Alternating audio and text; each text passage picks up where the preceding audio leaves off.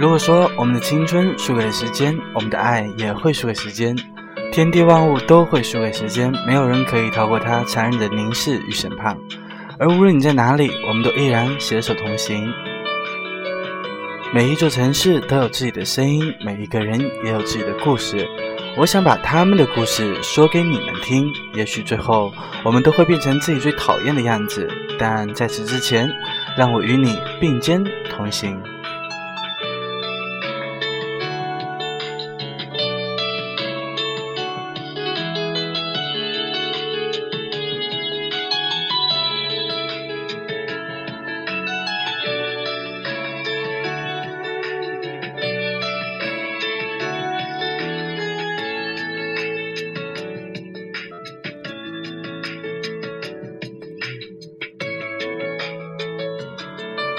欢迎收听荔枝 FM 幺六幺零兜兜的有情歌，我是 Nico。那么我在说，你有在听吗？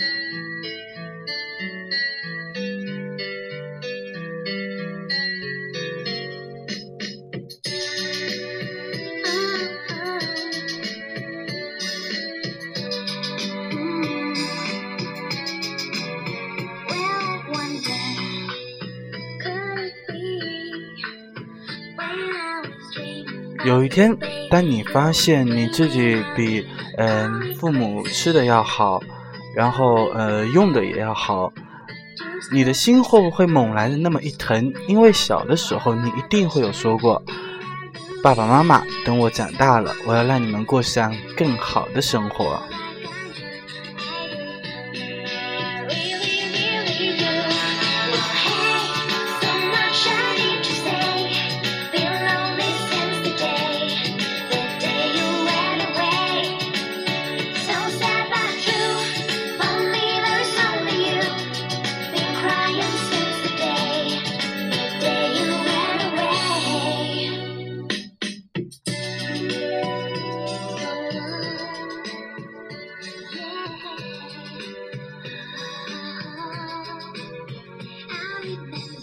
当我们和朋友吃着精致的法式菜肴的时候，而父母们却在吃着馒头、喝着稀饭，也许咽着咸菜；当我们在 KTV 不计价钱的点着啤酒、果盘、零食的时候，父母可能还会为了几毛钱和小贩讨价还价；当我们因为不想走几步路而拦下一辆出租车的时候，父母可能为了特价菜，一大清早就去了超市门口排队，也就是为了省那么的一两块钱。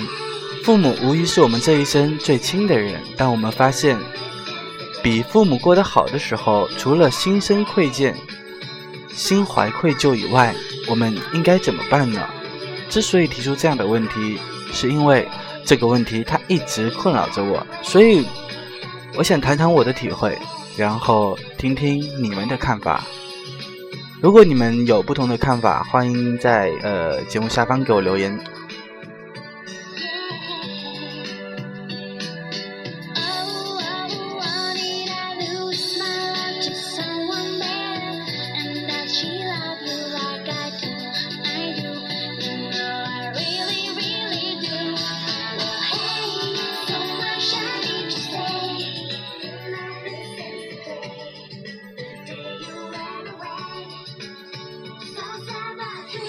我的母亲是一个典型的农民，是一个朴实而又坚强的女人。小的时候，我们家住在的是那一种呃土坯房，可能生活在城里的孩子大概都没有见过，就是那一种用泥巴躲起来的房子，里面要开始加上呃麦秸秆。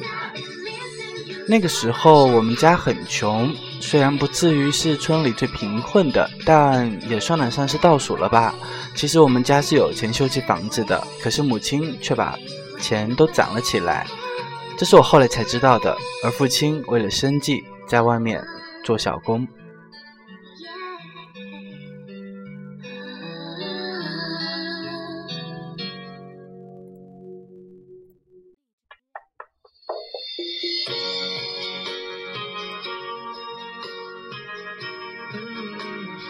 家里只有我、母亲还有姐姐。那个时候，母亲最怕下雨，尤其是怕那一种阴雨连连的天气，因为一下就是好几天。一旦下雨的时间很长，我们家的房子就会开始漏水，到处都是呃，像那种盆盆罐罐来接。我记忆中最深刻的一次是在一天的夜里，下雨，雨水顺着墙壁滑到了炕上，母亲就用被子裹起我，看着湿漉漉的墙壁。还有倒出圣水的墙角，我记得母亲的眼里是无助的。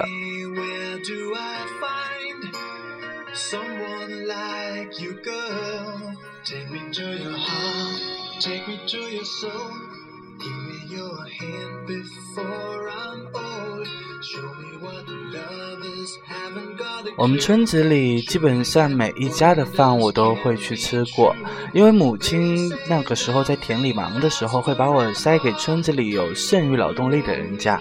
可以说，我应该是吃着百家饭长大的。村子里有好多人都带过我，因为我家实在是没有人能够照顾我。渐渐的，我终于理解了母亲，理解了父亲，知道他们那么努力的攒钱而不修起房子的原因，因为他们攒够了，要供我们姐弟俩上学的钱，可以一直供到我们姐弟俩上大学。所以幸运的是，我上学的这些年没有因为学费而发愁。读书那么多年，虽然没有赚钱养家，但父母也那么的无怨无悔的为我们做着。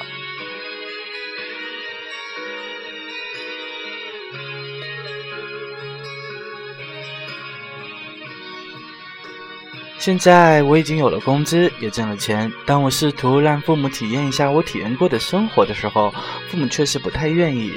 父母老了，他们在自己的生活圈子里久了，他们也渐渐的习惯了粗茶淡饭。他们可能不会再去追求诗和远方，他们习惯了家乡的老邻居拉拉家常、晒晒太阳。他们经不住太长的长途的飞机还有火车，因为身体开始吃不消了。习惯在附近的田里。附近的山头、附近的公园转一转。我现在唯一能做的就是回家的时候带父母下一次馆子，改善一次生活，时常打打电话给父母钱，父母是不要的，即便是硬给，他们也会为我存下来。除了这些，我似乎找不到别的方法来弥补曾经的这种愧疚感。我和身边的人都去交流过这种感觉。然后我发现大家的内心其实都会存在这样的感觉。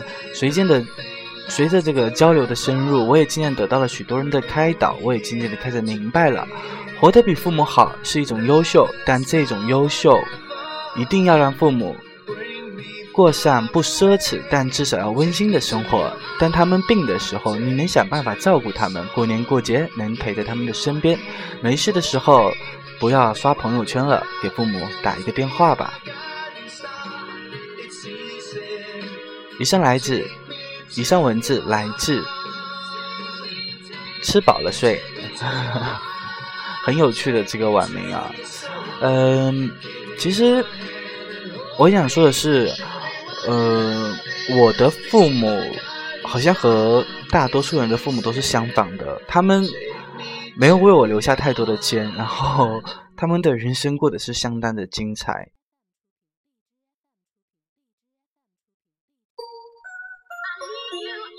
对，因为在我的记忆里面，那个时候我刚从大学出来以后，然后我就去呃工作嘛。那你要知道，刚开始参加工作的人是呃很容易特别晚呃特别早就就犯困了。然后我的父母总是要到凌晨的呃两三点多，然后才去会从外面吃完夜宵，然后回来，第二天早上可以睡到差不多呃十十点十一点这样子。所以我就觉得，同样都是父母。怎么就差这么多呢？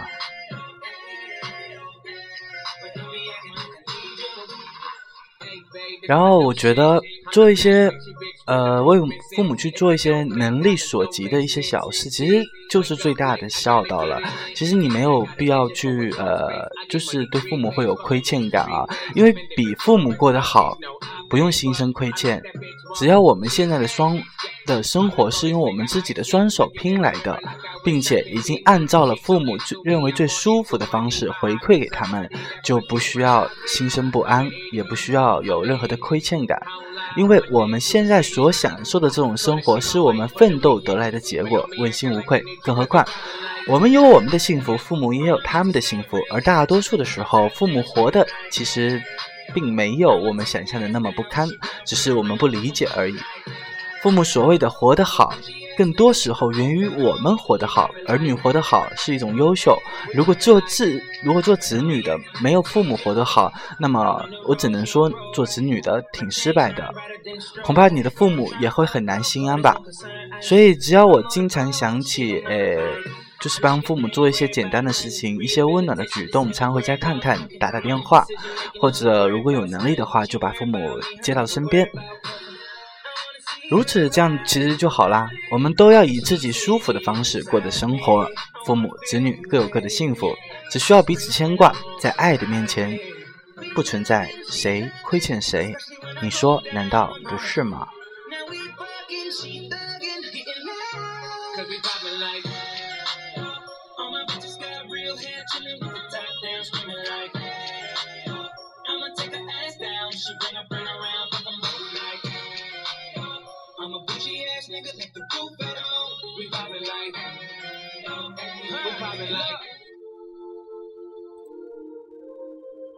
嗯，最近有一部电视剧很火，你知道吗？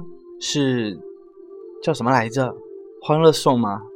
所以它的主题歌是这一首吗？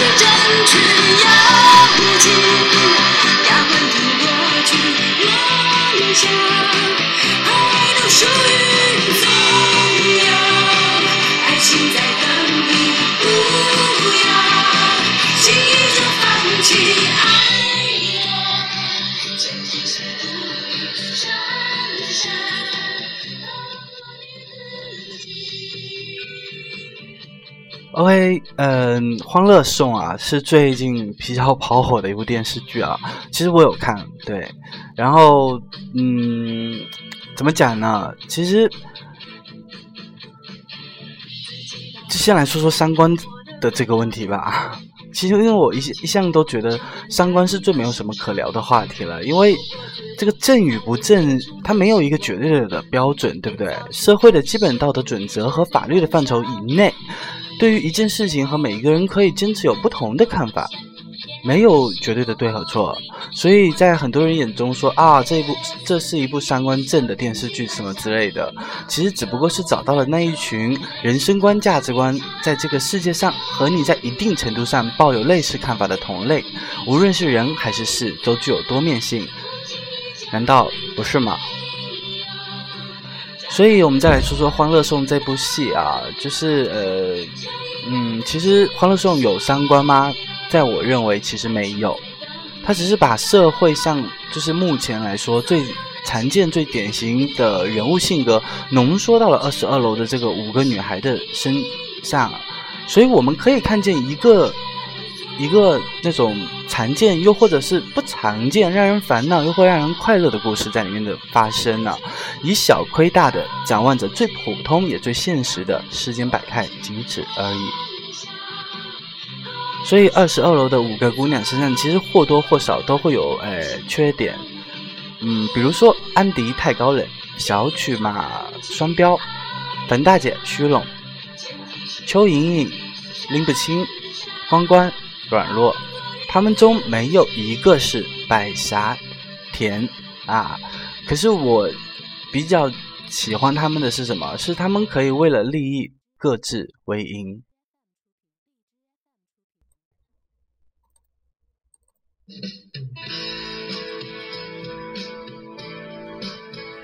就算他们吵架，也绝对不会含糊的样子。生活其实就是人间百态，哪来的那么多的圣母挥洒着人间的光辉？就像我们刚才前面听的那一首啊。欢乐噔噔噔噔噔噔，所以缺点构筑了一个一个又鲜活且又立体的人物。我们爱他们，包括他们身上的各种各样的缺点以及矫情。闹得再凶，共同点还是要面对生活的积极性以及善良。所以，生活即使有一地一地的鸡毛，我们仍然要高歌前行。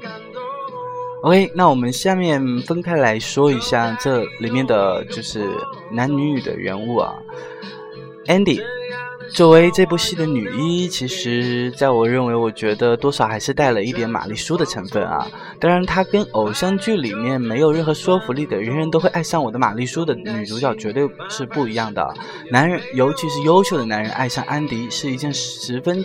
合情又合理的事情，因为作者把安迪塑造的太美，呃，太完美了，善良、大气、优雅、执行，而且还漂亮，所以在这个层面上的人物多多少少会有点失真啊，但是没什么所谓，我也愿意我身边有一个 Andy 的标榜的女性存在哦，因为 Andy 是一个女性精英阶层的代表人物。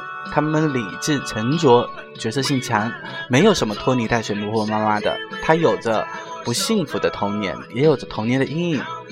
呃，从沼泽里面走出来的比较彻底的一个。我喜欢安迪，里面最让我觉得点赞的是尊重。有一句经典的台词是这样子的。我们每一个人都可以有不同的简介，但没有权利对别人扔石头。没有人是完美的，对方有权有罪，跟你有什么关系呢？与其站在道德的制高点去苛责别人，不如你先要求自己吧。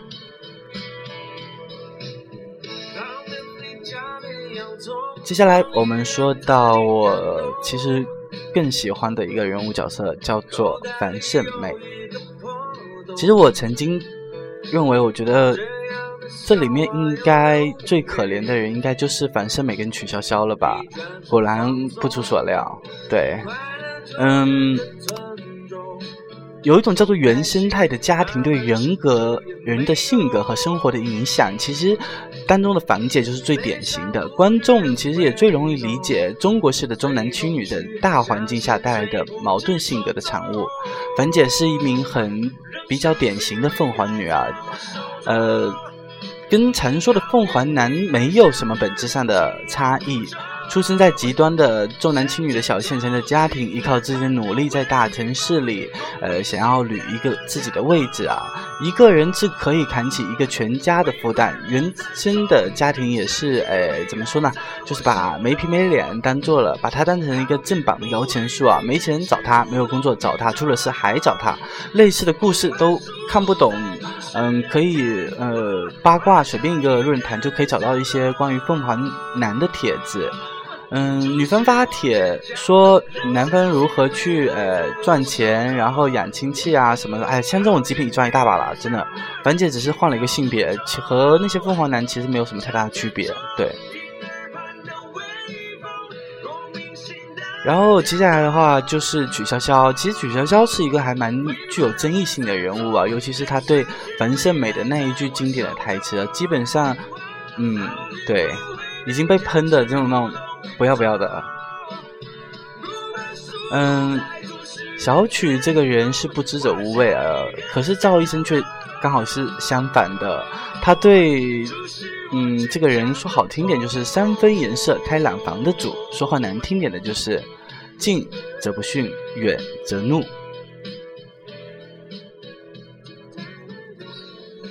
有很多人会说哈，哎，为什么你会说你你觉得呃曲筱绡呃曲筱绡她可怜？其实呃没有人把曲作为一个绝对的好人啊，像她那样扭曲的性格以以及一个呃关系极端复杂又不公的原生态家庭里面，呃在。这里面的话，我个人觉得曲筱绡的身上尤为明显，因为她的优点和缺点都特别的刺头，所以爱她的人非常爱她，而讨厌她的人是真的很讨厌她。老司机小曲的同学是一个以自我为中心的姑娘，常记常年混在这个啊各色人中中练就了一对火眼金睛啊。然后说好听点的呢，其实就是一个切面；说难听点的，就是看人下碟。可是其实我还是蛮喜欢这呃这就是曲筱绡这样的女孩啊，因为她身上虽然有很多很多的缺点，喜欢她身上那股诶侠气，还有她活得比较率性。啊，他可以上天入地，全程作妖。他拿得起，放得下。失恋了，不哭不抢，眼泪一抹，大喊一声，重新追回来。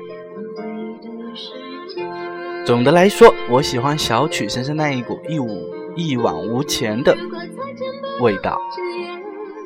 那么再次秋云了，其实我怎么讲呢？我觉得秋云对很可爱，然后。本身就是哪一壶不开提哪一壶的头疼头疼的人物，呃，能够让单纯变得更有趣。所以其实这个跟杨紫的这个表演的《家有儿女》的那个角色，其实我认为有点像。但是，嗯，怎么讲呢？演员的表演加成功是不可，就是被淹没的，对。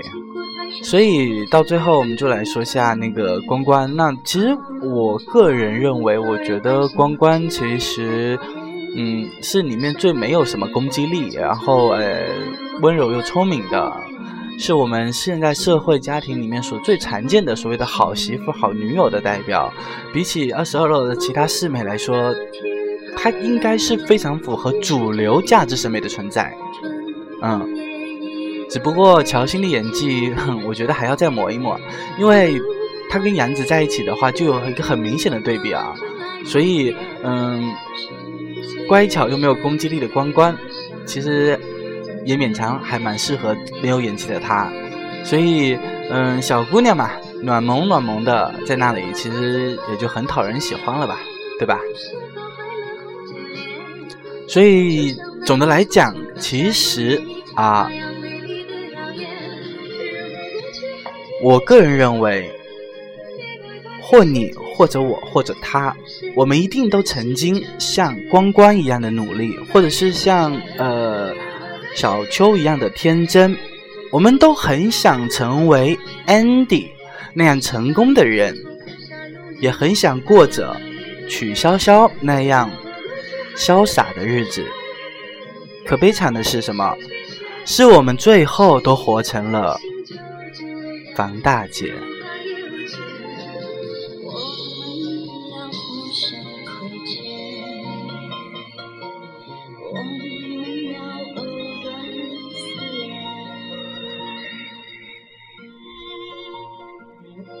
OK，今天就聊到这，我们明天再见。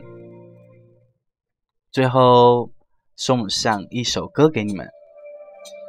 是你还不需要翻来覆去考虑又考虑，是你还不知道